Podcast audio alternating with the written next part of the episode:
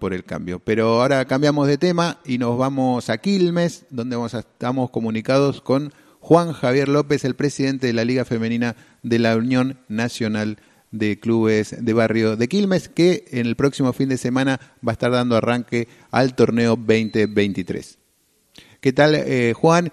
Juan Javier, ¿cómo estás? Muy buenos días. Alejandro García te saluda desde eh, La Voz, unsb.com.ar y FMWen 93.9. Hola, buen día, Ale. ¿Cómo estás?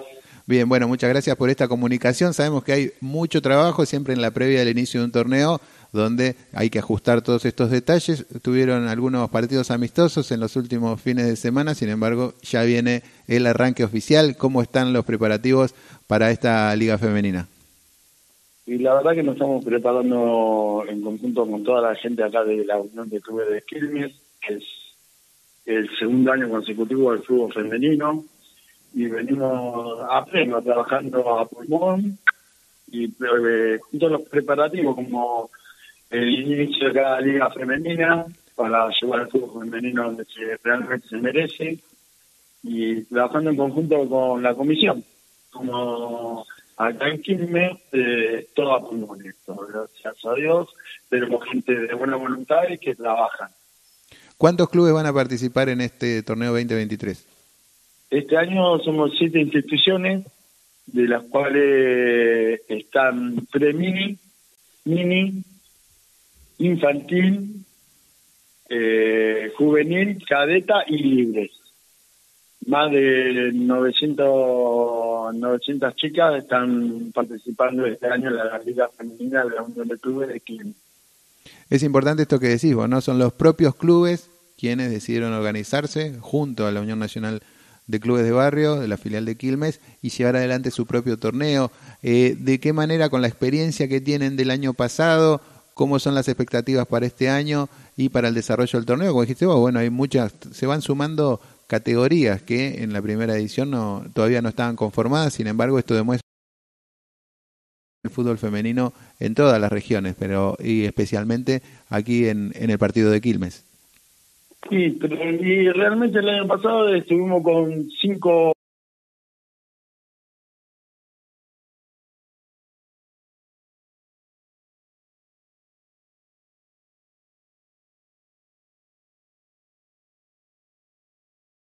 instituciones para instalar el fútbol femenino, la inclusión de las chicas y, los preparativos es como todo el año, como venimos haciendo torneos, venimos juntando para las pelotas, venimos juntando para los trofeos, estamos organizando una comisión eh, relativamente bastante buena, de los cuales en este año eh, cambiamos algunas cosas, por lo menos en el tribunal va a haber gente que no son del, del torneo, que participan en el torneo, la comisión se armó de la Unión de Clubes, con gente de la Unión de Clubes de Barrio de Quilmes, que también presta su colaboración, ¿no?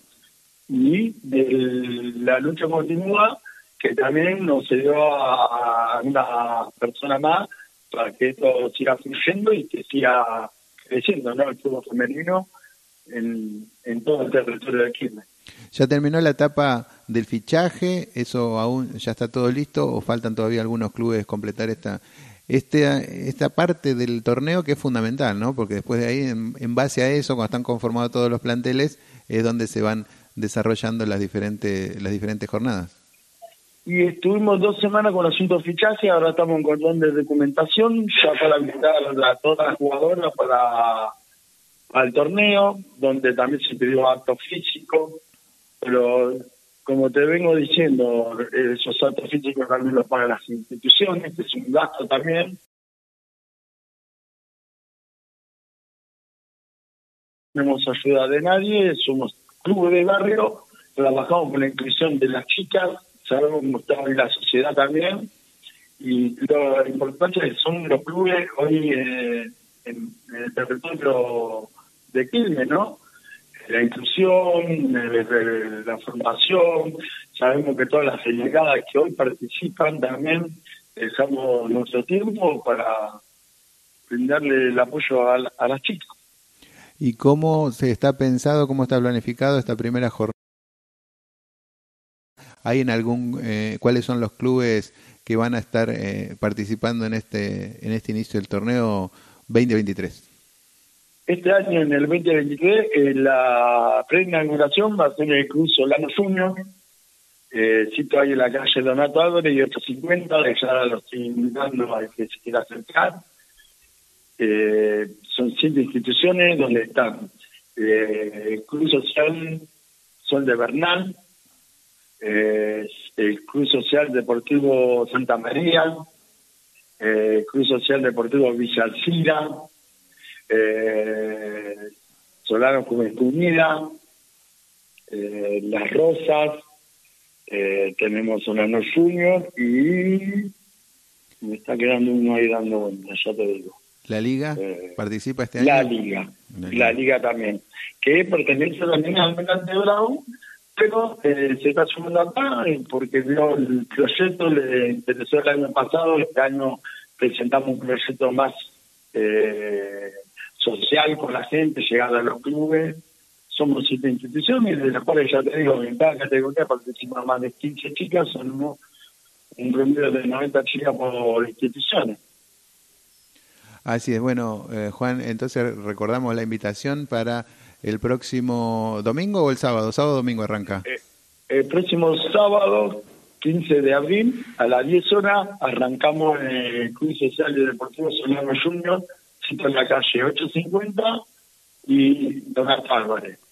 Bueno, hecha la, la invitación y vamos a estar todas las semanas informando aquí desde La Voz sobre todos lo- los pormenores del torneo, los resultados, las goleadoras y todas las eh, todo lo que vaya sucediendo en esta en este campeonato tan importante para el partido de Quilmes. Muchas gracias por esta comunicación.